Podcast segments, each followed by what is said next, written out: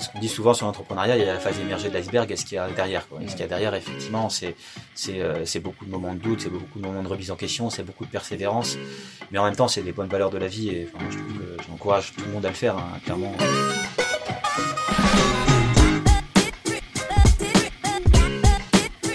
Soyez les bienvenus sur IRD Vox, la chaîne de podcast du groupe IRD qui accompagne à travers ses outils d'investissement la croissance des entreprises depuis la création jusqu'à l'ETI.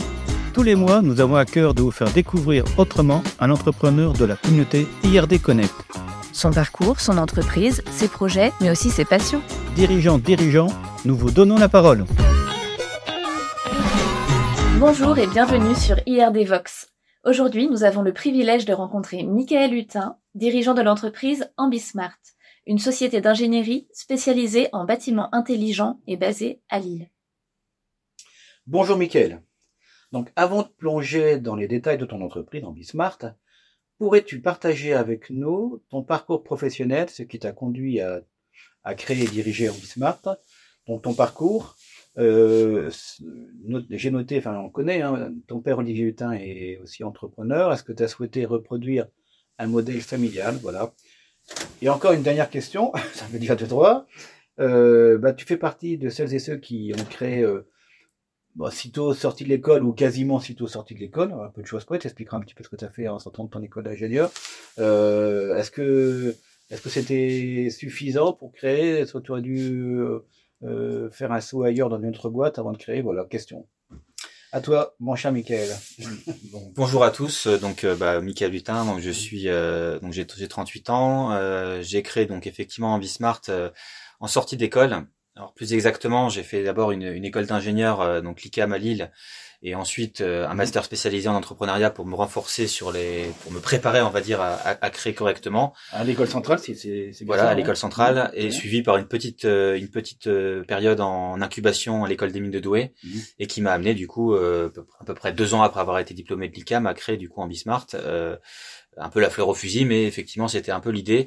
Euh, en termes de... Et tu étais alternant, je t'interromps, excuse-moi, tu étais aussi, étais aussi alternant oui. dans. J'avais effectivement une, ouais. une, des premières expériences euh, professionnelle de stage et puis d'alternance donc euh, en entreprise euh, dans la cosmétique et j'avais également une première active une première expérience un peu entrepreneuriale puisque j'avais été président de mon association sportive euh, ouais. qui deux, à peu près 200 200 200 adhérents donc quand même une belle association avec des salariés etc donc j'avais ah, oui. commencé à avoir euh, à gérer un budget etc et c'est en fait j'avais carrément pris euh, déjà l'envie de faire ça à, à ce moment-là hein, clairement au moment où j'avais pris des responsabilités associatives. Euh, après par rapport à la vocation familiale bon je pense forcément ça a joué hein, aussi bien pour le fait de devenir ingénieur ICAM comme mon père euh, que ah, de oui. devenir entrepreneur aussi. Il y a une reproduction un petit voilà peu, il y a une forme de reproduction quand même clairement. Euh, après c'est vraiment un projet un projet personnel enfin où j'avais j'avais cette envie, on va dire, de vraiment de mmh. m'engager davantage dans ma vie professionnelle. J'ai toujours aimé travailler, hein, clairement, et, et j'avais envie, du coup, de m'engager davantage encore que d'être salarié, mmh. et, euh, et aussi de passer un peu l'étape, euh, l'étape de des jeunes cadres qui sont qui se mangent un peu les uns les autres. C'était une étape qui me plaisait pas du tout dans les grandes boîtes, et mmh. j'avais vraiment cette envie plutôt soit de travailler dans une petite entreprise, soit complètement de monter ma propre entreprise. Et j'ai choisi du coup la deuxième voie, et j'en suis plutôt euh, très content. Et ça, tu l'as fait donc, euh, ça a été créé officiellement en 2012 alors. C'est ça, en octobre 2012, donc à peu près deux ans, euh, jour pour jour après mon, diplôme euh, d'ingénieur. Donc au départ avec avec une ambition qui était surtout de d'explorer le marché, hein, clairement. Hein. L'objectif c'était de rentrer très vite sur le marché, de commencer à faire ses preuves, à tester un certain nombre de, de prestations, à apprendre aussi. Hein. Donc c'est une période qui a duré à peu près cinq ans. Mmh. Euh, sur lequel j'ai appris beaucoup de choses. J'ai eu des expériences très variées euh, et qui m'a amené du coup en 2016-2017 à donner un, un, premier élan à l'entreprise un peu plus important avec les premiers salariés, avec euh, des projets de plus en plus gros. Et euh, donc du coup en 2022 encore un autre élan, donc la version 3 d'Ambismart, euh, où, où, là l'objectif c'est de passer clairement Parce que, à une échelle un peu plus importante parce que 2012, le bâtiment intelligent, c'était c'était le début, enfin même peut-être vraiment l'embryon des bâtiments intelligents, non? Alors en fait, globalement, l'automatisme, c'est c'est quelque chose qui existe depuis des années, y compris dans, dans les bâtiments, notamment industriels. Hein. Oui. Euh, depuis les années 80, hein, il y a eu des, des choses qui ont été faites euh, dans l'automatisation d'un certain nombre d'équipements, on va dire, euh, du bâtiment, donc à la fois process, mais tout ce qu'on appelle les utilités les systèmes de chauffage, les systèmes d'éclairage, etc. Ventilation. Voilà, c'est ça, ça existe de- depuis très longtemps. Euh, après, c'était resté dans un milieu assez fermé pendant des années, c'est-à-dire dans quelque chose qui était euh, vraiment pour les techniciens, par les techniciens. Euh, le vrai changement qu'il y a eu depuis les, années 2010 et qui a fait que s'accélérer ces dernières années, c'est euh, bah, l'ouverture en fait de ces technologies euh, vers l'informatique, vers l'internet, vers l'extérieur. en Le fait. digital qui t'avait parlé. Exactement. Mm. On est on est parti de quelque chose qui était plutôt du de l'automatisme vers de plus en plus du numérique. Voilà. Et ça, c'est vraiment le, le, le côté très changé, très le grand changement avec du, donc, du coup à, l'époque une approche très silotée et maintenant une approche beaucoup plus beaucoup plus ouverte en Ouais, fait. ouais, ok. Très bien. Bah, justement, peux-tu nous expliquer les différents métiers d'Ambismart? Je sais qu'il y a du conseil, de l'intégration, du développement d'applications. Donc Ambismart, c'est d'abord une entreprise d'ingénierie. C'est on revendique. Hein, c'est une entreprise avec euh, quasiment euh, composée essentiellement, voire à 100%, dans- en tout cas en termes de productifs, d'ingénieurs. Donc qui, euh, qui, qui ont, sont des ingénieurs spécialisés en bâtiment intelligent. Donc euh, qu'est-ce que c'est qu'un ingénieur spécialisé en bâtiment intelligent? C'est un ingénieur qui comprend à la fois les équipements du bâtiment, tout ce qu'on va retrouver dans un bâtiment en termes de système de ventilation, de chauffage, d'éclairage, etc. Qui va comprendre les différents réseaux du bâtiment et qui va comprendre euh, les développements applicatifs qu'on peut faire sur ces équipements et sur ces réseaux. Euh, donc pour pouvoir euh, soit faire des économies d'énergie, soit euh, faire euh, faire de la euh, de améliorer la qualité de service des bâtiments. Donc il y a un certain nombre de, de raisons pour lesquelles on fait du bâtiment intelligent. C'est pas toujours les mêmes. Ça peut être aussi pour des besoins de confort, ça peut être pour des besoins de sécurité également. Donc ça, notre, notre métier, c'est de faire de l'ingénierie. C'est l'ingénierie, en fait, on la déploie pour tous ceux qui en ont besoin. Donc, à la fois euh, les concepteurs, euh, ceux qui vont acheter un bâtiment, ceux qui vont concevoir un bâtiment, ceux qui ont un projet immobilier dans lequel ils vont pouvoir intégrer cette dimension numérique dans leur projet. Donc euh, pour euh, encore une fois euh, un bâtiment plus économe en énergie, plus sécurisé, etc. Euh, également pour les installateurs. Donc des installateurs aujourd'hui on travaille avec beaucoup de gros installateurs qui euh, en fait n'ont pas forcément cette compétence en interne et qui du coup la sous-traitent hein, concrètement. Donc euh, euh, ça nous amène effectivement à faire des projets euh, euh, embarqués dans des dans des groupements d'entreprises avec euh, y compris enfin, la plupart des grands majors sur des projets de sièges sociaux, sur des projets d'industrie, sur des projets voilà des projets de grande ampleur. Et de plus en plus euh, également, il y a une partie qui est, qui est en, qui est en plein essor, c'est la partie euh, euh, maintien en condition opérationnelle et amélioration continue des systèmes. Parce que c'est des systèmes qui sont des systèmes numériques et qui n'ont pas vocation à rester, euh, on va dire, figés. C'est des systèmes qui doivent évoluer, qui doivent être maintenus, qui doivent, qui doivent être sécurisés. Aujourd'hui, il y a de plus en plus un enjeu de cybersécurité, notamment sur ces systèmes.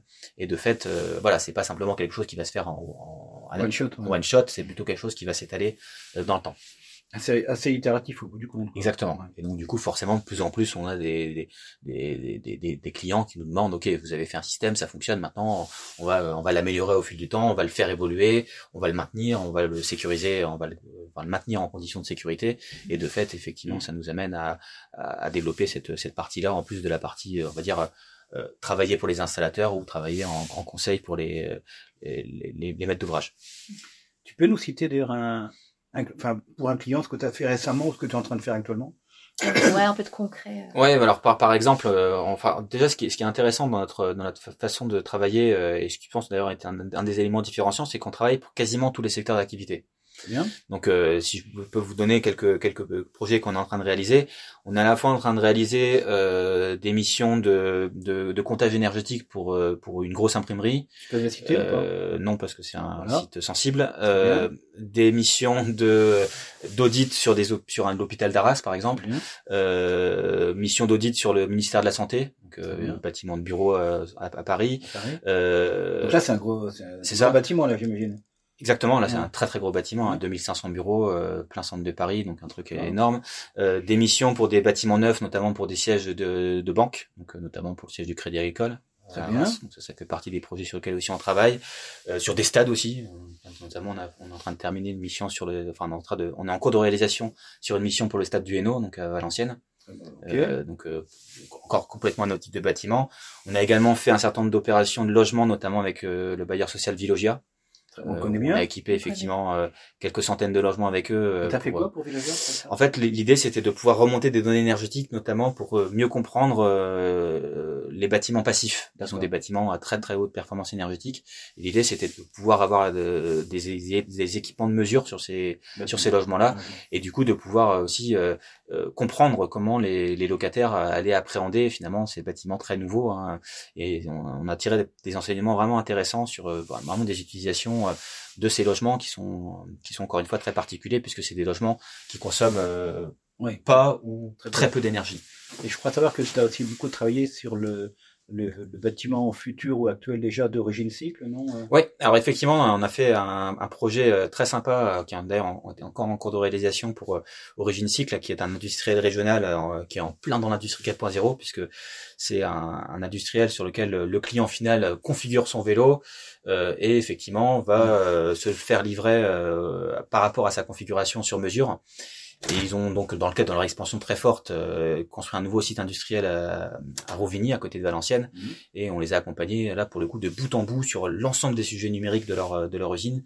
À la fois comment connecter les machines, comment euh, mettre en place un service de téléphonie qui soit à la hauteur, on va dire, de, de leurs enjeux, les aider dans l'hébergement de leur système d'information, les aider dans la gestion de leurs utilités, que ça soit l'alarme, que ça soit la vidéoprotection, le contrôle d'accès, euh, la gestion du chauffage, la gestion de l'éclairage. Enfin, vraiment, là, on a une approche euh, global, quoi. global numérique euh, sur ce site et qui pour nous effectivement est vraiment un point intéressant parce que ça il y a vraiment un, un, intérêt, on va dire, sur à la fois la, la qualité de service de ce qu'ils proposent. Ça, ça, ça, va vraiment directement contribuer en fait à leur à leur performance, hein, clairement. Et c'est ça, c'est vraiment dans ce sens-là qu'on a travaillé avec eux. Et je pense que pour moi, c'est un vrai un vrai démonstrateur en fait de l'industrie 4.0 pour de vrai. Enfin, je pense que c'est ça que, que, que, je retiens surtout dans ce projet. Ça sera fini quand ce projet bah, il est en il est en cours de, de finition. Hein. C'est-à-dire que là l'usine elle est déjà occupée par les, par ils ont déjà déménagé. Hein. Euh, on est en train de finaliser euh, la mise au point de l'ensemble, on va dire, mais en tout cas il, il est déjà en exploitation. Ça tombe. Alors justement. euh, tu parlais donc de, de confort, de sécurité, de cybersécurité euh, d'utilité. Donc, bah, ça intéresse beaucoup l'entreprise au bout du compte. Hein, je veux dire, euh, qu'elle mmh. soit ici, euh, Paris ou ailleurs. Euh, étant donné, notamment, en fait, par le site d'énergie, de consommation d'énergie, étant donné l'actualité, euh, ton marché il est vaste. Aujourd'hui, donc, tu es une entreprise de taille, je dirais, 10, 15, 20 salariés, enfin 10, 15. Tu peux aller beaucoup plus loin. Comment vas-tu passer d'une d'un stade de petite entreprise à, un stade de, PME plus quoi, ou plus encore, à une dimension nationale en tout cas? Ah, c'est tout l'enjeu, c'est tout l'enjeu hein, de la période qui, qui, qui démarre euh, et sur lesquels on, on, a la, la voie d'avoir euh, d'avoir constitué un conseil d'administration avec notamment RD Invest euh, et plusieurs entrepreneurs. Hein. Entrepreneurs. Donc on a on a très on est très bien entouré pour cette cette nouvelle étape d'Ambismart et l'objectif effectivement est vraiment de réussir à industrialiser quelque chose qu'aujourd'hui on sait faire. Aujourd'hui on sait faire on notre savoir-faire il était il est reconnu. Tu peux le prouver. Voilà, on, on, a les preuves que ça marche. simplement on sait le faire à l'échelle on va dire artisanale et l'objectif c'est de le faire à l'échelle industrielle. Et on a effectivement un certain nombre d'acteurs hein, qui, nous, euh, qui, qui, nous, qui nous interrogent aujourd'hui en disant ok maintenant euh, on sait on a vu ce que vous voulez faire, ce que vous savez faire, mm. on voudrait faire ça sur des patrimoines beaucoup plus importants. Je peux citer par exemple l'IRD IMO qui a la vocation de vouloir euh, instrumenter l'ensemble de son patrimoine. Donc effectivement, on parle de, plus de 35 bâtiments euh, qui aujourd'hui sont euh, concrètement euh, pas, ou très peu numérisés et qui, dans les, à l'espace de 2-3 ans, de, doivent devenir des bâtiments intelligents. Donc là, effectivement, on a un enjeu d'industrialisation et, de, de, faire de notre métier, encore une fois, qui est quasiment des tailleurs sur mesure, un métier de prêt-à-porter où on est capable d'aller beaucoup plus vite. Quoi. il faut déployer maintenant. Il faut déployer à plus grande échelle et c'est vraiment tout l'enjeu de ce qui nous amène effectivement euh, à l'étape 3 d'Ambismart, c'est vraiment de savoir faire ce qu'on sait faire aujourd'hui à l'échelle artisanale, à l'échelle industrielle. Donc ça veut dire processer pour déployer. Exactement. Exactement. D'où cette augmentation de capital qui a eu lieu il y a six mois. Pour recruter. C'est ça. C'est vraiment l'augmentation de capital, elle est vraiment faite effectivement pour euh, mettre tous les moyens euh, nécessaires pour permettre effectivement d'industrialiser. Donc les moyens nécessaires, c'est à la fois le recrutement, bah mais pas que. Bah c'est aussi le temps de formation, parce que forcément quand on recrute, il faut avoir un peu de trésorerie pour pour euh, amortir le fait que les gens se forment, mais également sur l'outillage. Euh, industrialiser, ça fait ça, ça, passe aussi par de l'outillage. Alors là, dans notre cas, c'est pas bien sûr des tournevis ou des mmh. ou des ou des pinces. Ça va être euh, d'avoir un système d'information, d'avoir des applications qui vont permettre effectivement bah, de bah, à des des salariés un peu moins formés, bah, d'avoir des outils qui vont leur faciliter la vie, qui vont leur permettre d'aller plus vite, qui vont leur permettre de, suivre une procédure de manière simple. Euh, on a vraiment euh, beaucoup beaucoup de travail sur ces aspects-là. On a déjà on avait déjà largement démarré avant, hein, mais là on, on, a vraiment pu mettre un gros coup de boost là-dessus. Et aujourd'hui on a euh, déjà un certain nombre de fondations sur cette partie système d'information en interne hein, qui, qui sont très solides et qui nous permettent effectivement d'envisager. Enfin on est clairement en train de construire notre usine à produire des bâtiments c'est ça qu'on est en train de faire en ce moment. Tu, là, tu vas à Paris. tu peux aussi peut-être à Lyon ou ailleurs, quoi. L'international, c'est possible ou pas? Peut-être pas maintenant, plus tard ou... Alors en fait, l'international, il y a, y, a, y a, plusieurs choses. Il y a l'international, euh, on va dire à nos portes, qui aujourd'hui est pas forcément le plus évident puisque euh, il y a des il y a des barrières culturelles et réglementaires qui sont assez fortes. Ah, euh, donc en, réalité sur les tu penses à quel pays les pays euh, bah, les pays vraiment frontaliers typiquement la Belgique, l'Allemagne, la Suisse, etc. C'est pas des pays qui seront les plus faciles à, à, conquérir. En revanche, il y a des pays où on est beaucoup plus ça sera certainement beaucoup plus facile. C'est les pays qui qui sont finalement les pays francophones. D'accord. Euh, donc je pense en particulier euh, aux pays d'Afrique, euh, je pense en particulier aussi à des pays qui sont très internationaux comme euh, au Moyen-Orient par exemple, à Dubaï ou ce genre de choses, où il y a vraiment aujourd'hui une très très grosse dynamique immobilière et du coup forcément des opportunités pour faire des choses intéressantes. je crois effectivement plus finalement à l'export dans, dans, ces périodes-là, dans ces endroits-là qui sont un petit peu plus lointains que effectivement finalement on est frontalier, on a 10 km de la frontière belge, mais il y a vraiment une barrière culturelle assez forte surtout avec les flamands. Euh, qui est moins vrai avec les, avec les wallons. Avec les wallons, il y a peut-être plus de possibilités. D'ailleurs, j'ai déjà fait des projets avec les wallons. Avec les flamands, c'est il y a la barrière de la langue, mais pas que. Donc effectivement, c'est, je pense pas que ce soit le plus facile à conquérir, euh, malgré que ce soit juste à côté. Et puis les Britanniques, euh, on sait aussi, hein, bien sûr, que c'est pas forcément évident de travailler avec les Britanniques, surtout aujourd'hui. Alors nous avons une question de notre précédente invitée, c'était Irvan Johanna, dirigeant de Retail Shake. Sa question on parle beaucoup aujourd'hui des bâtiments et de l'habitat numérisé, digitalisé, surtout pour les professionnels. Alors à ton avis, quand est-ce que ça va arriver chez les particuliers Que je pourrais vraiment simuler ma maison, mes travaux, mon éclairage, mon son, avec de la réalité virtuelle de façon simple et pas trop cher en fait, c'est en train d'arriver euh, quand même euh, progressivement, hein, notamment euh, grâce, grâce pour le coup à, plutôt à l'IT qu'à l'outil. Donc l'IT, c'est la partie, on va dire, plutôt informatique, et notamment grâce aux GAFAM. Hein, clairement, c'est encore eux qui, qui vont tirer un peu, enfin qui tirent un peu cette chose dans leur direction. On, on, voit les différentes les différentes choses qui ont été lancées ces dernières années, notamment par Amazon, Apple ou Google. Dans ce sens-là, elles, elles font quand même une avancée fulgurante et qui d'ailleurs est une avancée qui est complètement différente de celle qui est faite dans les bâtiments professionnels dans les bâtiments professionnels, on a une approche qui va être euh, plus euh, plus industrielle, on va dire, euh, là où effectivement, donc on va plutôt partir, on va dire, des automates et transformer progressivement ça vers du numérique.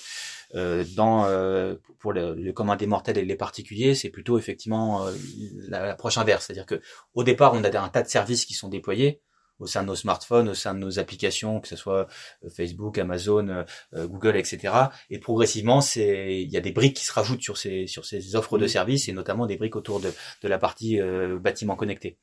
et de plus en plus, effectivement, il y a des produits hein, qu'on peut même acheter dans les grandes surfaces, etc., qui peuvent directement s'interfacer avec avec son compte Apple, avec son compte Amazon, avec donc avec Alexa, etc.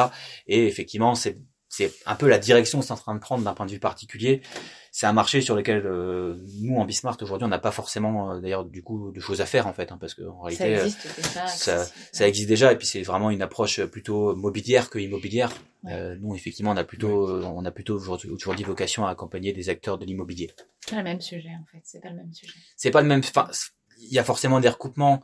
Euh, on avait fait notamment il y a deux ans un, un projet avec le Crédit Agricole où il fallait connecter un, un siège social avec avec Alexa. Donc en soi, il y avait vraiment cette logique-là de d'assistants vocaux, etc. Mais la réalité, c'est que euh, bah, c'était pas c'est un projet qui, qui, était un projet expérimental, hein, qui, a, qui était pas forcément qui a pas forcément donné des choses très bien parce qu'en réalité. Euh, euh, bah c'est pas c'est vraiment des mondes qui sont différents en réalité mmh. et d'ailleurs même on n'a pas forcément les mêmes envies à la maison qu'au travail euh, au niveau euh, contrôle de son bâtiment c'est pas les mêmes enjeux c'est pas les mêmes envies euh, donc effectivement aujourd'hui c'est deux choses qui sont à la fois il y a un, tronc technologique qui peut être le même mais vraiment une approche qui est différente. Eh ben très bien. On va maintenant passer à, des questions plus personnelles on va quitter le monde pro pour le monde perso. Euh, ben écoute, je, commence par la première question. Lucille, on va rester nos questions. Euh, quel était ton, ton plus grand coup de bol professionnel, euh, une rencontre, un premier client prestigieux, je sais pas, s'il y en a eu un, s'il y a eu un grand coup de bol dans ta vie professionnelle.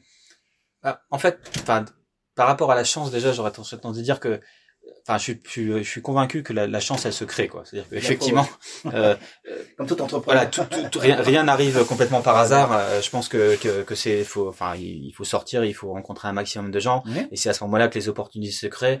Et, euh, et c'est vrai que euh, enfin, on peut parler de chance. Euh, pour moi, c'est, enfin, c'est pas, voilà, la chance, on se la crée et c'est pas, c'est pas vraiment un coup de chance, un, un, coup de chance. Par, par contre, effectivement, mais c'est, de manière plus générale, c'est pas de la chance parce que pour moi c'est une chance tout ce que je me suis créé mais euh, ce, qui, est impressionnant aujourd'hui dans, dans l'activité d'Ambismart et dans la façon de fonctionner d'Ambismart c'est qu'en fait on fait pas de prospection du tout donc aujourd'hui euh, j'ai j'ai des, des enfin, on récupère des projets régulièrement y compris des projets hyper prestigieux donc des projets euh, des, des, des, grands sièges parisiens etc euh, sur un coup de fil. C'est-à-dire qu'il y a quelqu'un qui nous appelle qui a été on a été recommandé c'est même pas quelqu'un qu'on voilà. connaît euh, qui nous appelle en disant voilà tiens euh, je te propose un bâtiment de 1000 bureaux à faire euh, la semaine prochaine est-ce que ça t'intéresse oui ou non quoi. C'est et c'est j'exagère à peine quoi. Et c'est vrai qu'effectivement c'est ça c'est quelque chose qui est qui est vraiment marquant aujourd'hui chez Ambismart euh, pour moi c'est pas un coup de chance mais c'est c'est quelque chose de marquant c'est-à-dire que c'est voilà quelqu'un nous appelle et puis on se retrouve avec un super projet alors que dix minutes avant on n'avait rien quoi d'accord ok bon donc mais une rencontre je sais pas un, un associé, bon, que tu as connu, enfin, je sais pas quand. Euh... Non, pas spécialement. Enfin, il y a, y a beaucoup, beaucoup, de très très belles rencontres et j'ai pas envie d'en sortir une par rapport à une autre. D'accord, eh ben très bien. Bah, si il y en a beaucoup, c'est super. Ça. Alors au contraire du coup de bol, est-ce que tu peux partager avec nous un échec qui t'a permis au final de rebondir? Ah, Pour moi, les échecs, les plus gros échecs que j'ai eus, en fait, euh, c'est des échecs d'association. C'est-à-dire que c'est des échecs euh, euh L'aventure entrepreneuriale est beaucoup plus sympa en équipe, concrètement. Oui. Euh, s'entourer des, des, des, personnes, d'associés, c'est c'est complètement différent de, de s'entourer de salariés. Et effectivement, moi, on me l'avait dit depuis le départ, et j'ai gardé cette idée. J'ai toujours été attaché à cette idée. Un entrepreneur seul, c'est un entrepreneur qui va jamais très loin. Et effectivement, euh, donc j'ai toujours voulu m'associer, euh, sauf que, bah, en fait, je me suis associé plusieurs fois avant de trouver les bons, quoi. Et, mmh. et ça, effectivement, je dirais dans, dans, dans les échecs. Euh, euh, c'est peut-être les échecs les plus importants et qui m'ont fait perdre le plus de temps, c'est de, de m'associer avec les mauvais, avec les mauvais.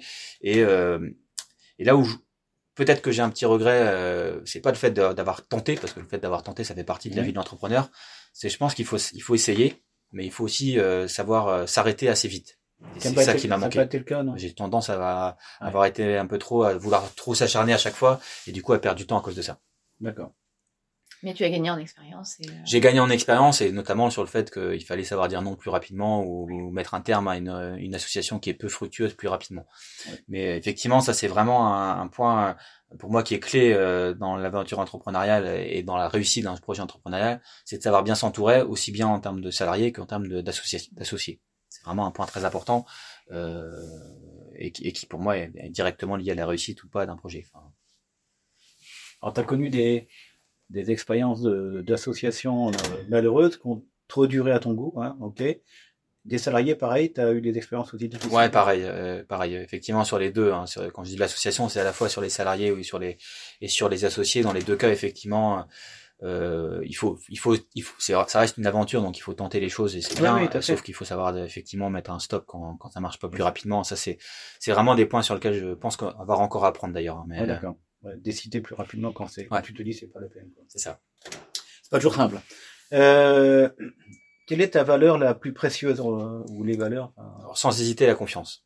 Moi, c'est vraiment, euh, vraiment la base de tout. C'est la place de tout. C'est la base de toute relation, en tout cas telle que je l'envisage moi que ça soit professionnel, personnel ou n'importe quoi, euh, que ce soit un associé, un, un salarié, euh, la confiance, c'est vraiment, euh, vraiment en tout cas, j'arrive pas à travailler avec quelqu'un, si si, ou même à, à, à, être avec quelqu'un si j'ai pas confiance en lui et, euh, et c'est réciproque. Enfin, pareil, la, la, confiance pour moi c'est vraiment la valeur la plus importante, ouais. le plus important. Une fois qu'elle est trahie, c'est terminé. Ah, ça, ça. Il n'y a pas de chance c'est ouais, c'est effectivement c'est hyper important d'avoir confiance et quelqu'un qui a, en qui on n'a pas confiance pour moi j'ai aucune envie de travailler avec lui et euh, vraiment aucune envie et avec tes clients c'est pareil? Parce que c'est pas toujours très simple d'avoir totalement confiance en tes clients ou on sait en tout cas les clients avec qui je sens que la confiance n'est pas ouais. n'est pas mutuellement élevée c'est des clients généralement avec qui j'ai pas envie de travailler longtemps ouais C'est c'est vraiment dans les deux sens. Hein. C'est que je dois avoir confiance en eux et il faut qu'ils aient confiance en moi.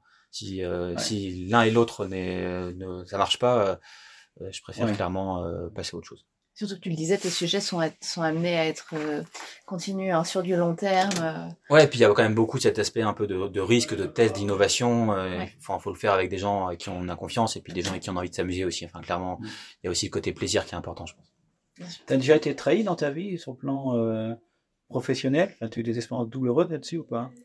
Oui, oui, d'une certaine manière. Après, Ouais. euh, je, j'aime pas spécialement vivre dans le regret pour autant, Non, mais, non, mais- euh, mais effectivement, oui, j'ai, pas, pas eu des bonnes expériences au niveau confiance. Ouais.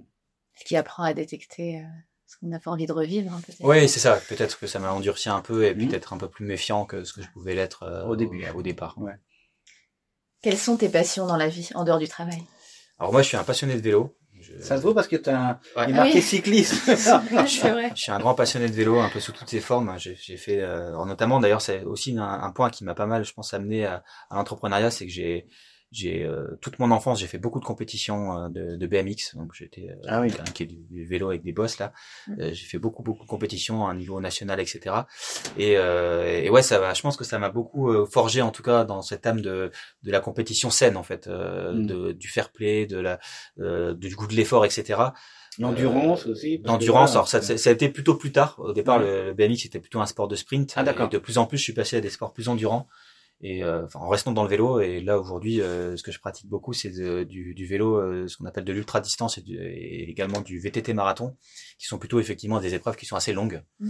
où j'apprécie euh, être dans la nature, euh, un peu en introversion avec moi-même. C'est quelque chose qui me plaît beaucoup. Méditation. Ultra distance, ça doit être très très long. Ça. On raconte un peu. Bah, c'est par, par exemple euh, pas plus tard que, que, que ce week-end, hein, j'ai fait 350 km en vélo euh, Oui. à travers les Flandres. Donc ça, voilà, c'est typiquement le genre de choses que ça prend combien de temps ça? J'ai été assez vite. Euh, j'ai- été assez vite. J'ai mis euh, j'ai mis une quinzaine d'heures après. Ah oui, belle paire. Ah oui, d'accord. Et alors ton record, c'est quoi euh... Bah là c'était la plus longue. La plus longue, d'accord. 15 heures d'affilée. Euh... Ouais.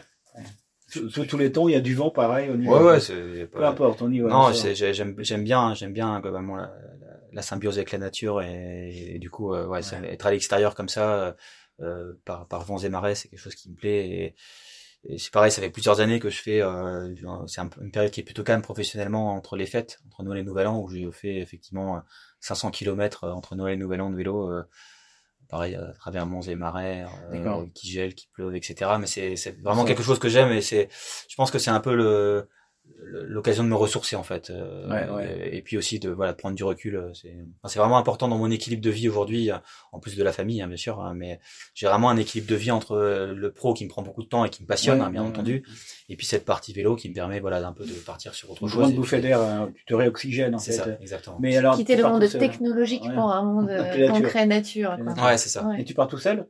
Bah, j'ai- j'ai- j'aime bien en fait euh, les deux, c'est-à-dire que j'aime à la fois bien rouler en groupe, euh, y compris des sorties voilà avec des, des groupes où on discute, Mhm. etc. J'aime bien, mais j'aime bien aussi rouler tout seul. C'est vrai que D'accord. il y a, y a des gens qui supportent pas euh, faire du sport tout seul. Euh, moi, euh, passer 10 heures tout seul sur mon vélo euh, au milieu de nulle part, à, être, euh, voilà, j'aime j'aime bien en fait. C'est quelque chose que c'est c'est un peu un peu mon côté introverti, euh, mon côté introverti. Si tu avais un rêve à réaliser, ce serait quoi une, une ultra, une ultra, ultra, ultra longue distance Ce serait quoi alors? Ton rêve? En, en- en fait, mon, mon, je vais limite, je vais plutôt parler de mon rêve entrepreneurial. Très bien. Mon rêve entrepreneurial, ce serait qu'un jour, euh, Ambismart continue sans moi. Ça, ça paraît paraître étonnant, mais c'est ça en fait Très mon bien. rêve. C'est, c'est de se dire d'avoir réussi à, à lancer quelque chose qui en fait est devenu tellement puissant que j'ai plus besoin du tout d'être euh, d'être là euh, pour que ça tourne. Ça, c'est pour moi, ça serait la consécration ultime entre guillemets de mon, mon expérience entrepreneuriale. Ce serait réussi. Quoi. Ça, voilà. Pour moi, la réussite de l'entrepreneuriat tel que tel que je Ouais. l'envisage, Ouais. c'est de se dire euh, un jour Ambismart il tournera et je serai même plus dedans. Et ça volera de ses propres ailes. Voilà. tu feras quoi alors ce jour-là? Une nouvelle. en fait. J'aiderai les autres, je pense. Ah. les autres. Ouais, je pense que ça fait partie de, de mes valeurs. Ouais. D'accord. Eh ben justement, en parlant d'aider les autres, pour l'instant, tu es encore indispensable chez Ambismart, on est d'accord Ok. Largement, hein. Largement. Mais quel, quel serait, euh, quel conseil tu pourrais donner à un jeune qui va créer ou une jeune qui va, qui va créer? Bah, je pense qu'il faut écouter son cœur d'une certaine manière. C'est peut-être un peu un peu bateau de dire ça, mais je pense que y a cette, cette idée-là, c'est de dire, euh, il y, a, il y a pas il y a pas un bon moment pour entreprendre. C'est- C'est le moment effectivement où on le sent. Et si, Oui, si on sent, jeune, si on sent qu'on a envie de le faire, il faut y aller euh, et, surtout il faut persévérer. De toute façon, pour moi, la clé de la réussite entrepreneuriale au-delà de l'association, c'est la persévérance. C'est c'est euh, ça marchera pas du premier coup, sauf coup de bol, sauf voilà Ouais. certains cas très particuliers, mais en général ça marchera pas du premier coup. Euh, toutes les grandes réussites, c'est des gens qui ont galéré. Euh, moi, je vois effectivement dans le conseil d'administration, c'est des responsables de PME qui sont effectivement réussis, et qui ont pour moi des gens qui ont réussi, mais euh, c'est des gens qui ont galéré avant. Quoi. Ouais. Ils ont vraiment, ils sont partis de rien. Ils ont fait des, des choses dans leur garage, ils ont fait des choses, ils ont eu des gros moments de doute, ils ont euh, été dépannés des choses euh, au milieu de la nuit, etc. Donc ils ont vraiment, euh, ils, ils ont vraiment passé par par des, des difficultés pour y arriver. Mm. Et pour moi, en tout cas, ma vision de la réussite entrepreneuriale, c'est ça. C'est pas juste, euh, bah voilà, c'est pas juste euh, les lauriers, etc. C'est ce qu'on dit souvent sur l'entrepreneuriat. Il y a la phase émergée de l'iceberg et ce qu'il y a derrière. Quoi? Et ce qu'il y a derrière, effectivement, c'est c'est euh, c'est beaucoup de moments de doute, c'est beaucoup de moments de remise en question, c'est beaucoup de persévérance. Mais en même temps, c'est des bonnes valeurs de la vie. Et enfin, moi, je trouve Mm. que j'encourage tout le monde à le faire, hein, clairement. Enfin, euh, à condition de d'accepter le sacrifice que ça que ça demande. Et. Il faut aimer le travail. quoi. Il faut savoir être bien accompagné. Et il faut savoir bien s'entourer, clairement, Ouais. euh, aussi bien en termes d'accompagnants que de d'associés, que éventuellement de salariés, même si ça, ça arrive plutôt dans un second temps. Mais déjà, effectivement, il faut savoir bien bien s'entourer. euh, Pas hésiter à demander euh, conseil et euh, ouais, c'est s'entourer. Parfait. Alors, ben écoute, on va, terminer par cette, cette dernière question hein, euh, qui est posée par euh, notre prochain invité, qui est Reda Media, qui dirige la société Xprochem, qui est basée à Santé, cette société, dans la santé, et qui propose aux sociétés pharmaceutiques et biotechnologiques des services de conception et de production de protéines thérapeutiques. C'est un peu compliqué. Et comme je te l'ai dit au début d'entretien, euh, cette société donc euh, s'installe dans un nouveau bâtiment hein, euh, à Roi Santé. Donc, quelle pourrait être ta question à, à Reda En fait, ma question elle va être assez générale, euh, plutôt sur sur l'immobilier, puisque Mhm. en fait, comme tout, euh, enfin comme comme beaucoup de chefs d'entreprise, il, il va effectivement euh, devoir faire des arbitrages d'un point de vue immobilier. C'est de savoir effectivement si son arbitrage immobilier actuel, il est plutôt sur euh, uniquement la position du foncier. Euh, L'emplacement alors l'emplacement, voilà, Mhm. c'est ça. Ou est-ce qu'effectivement, euh, il va plutôt chercher aujourd'hui à avoir peut-être moins de mètres carrés, un mètre carré un peu plus excentré, mais un mètre carré plus qualitatif, dans lequel notamment, voilà, la, la performance environnementale, numérique, etc., elle va prendre le dessus sur euh, uniquement la surface. Très bien. Eh ben, question qui sera posée à Reda Le mois au mois de prochain. mars. Voilà. Voilà. Merci, un grand merci Mickaël pour, euh, pour ces, ces échanges inspirants. Et à bientôt. Sur IRD Vox. Merci, à bientôt, au revoir.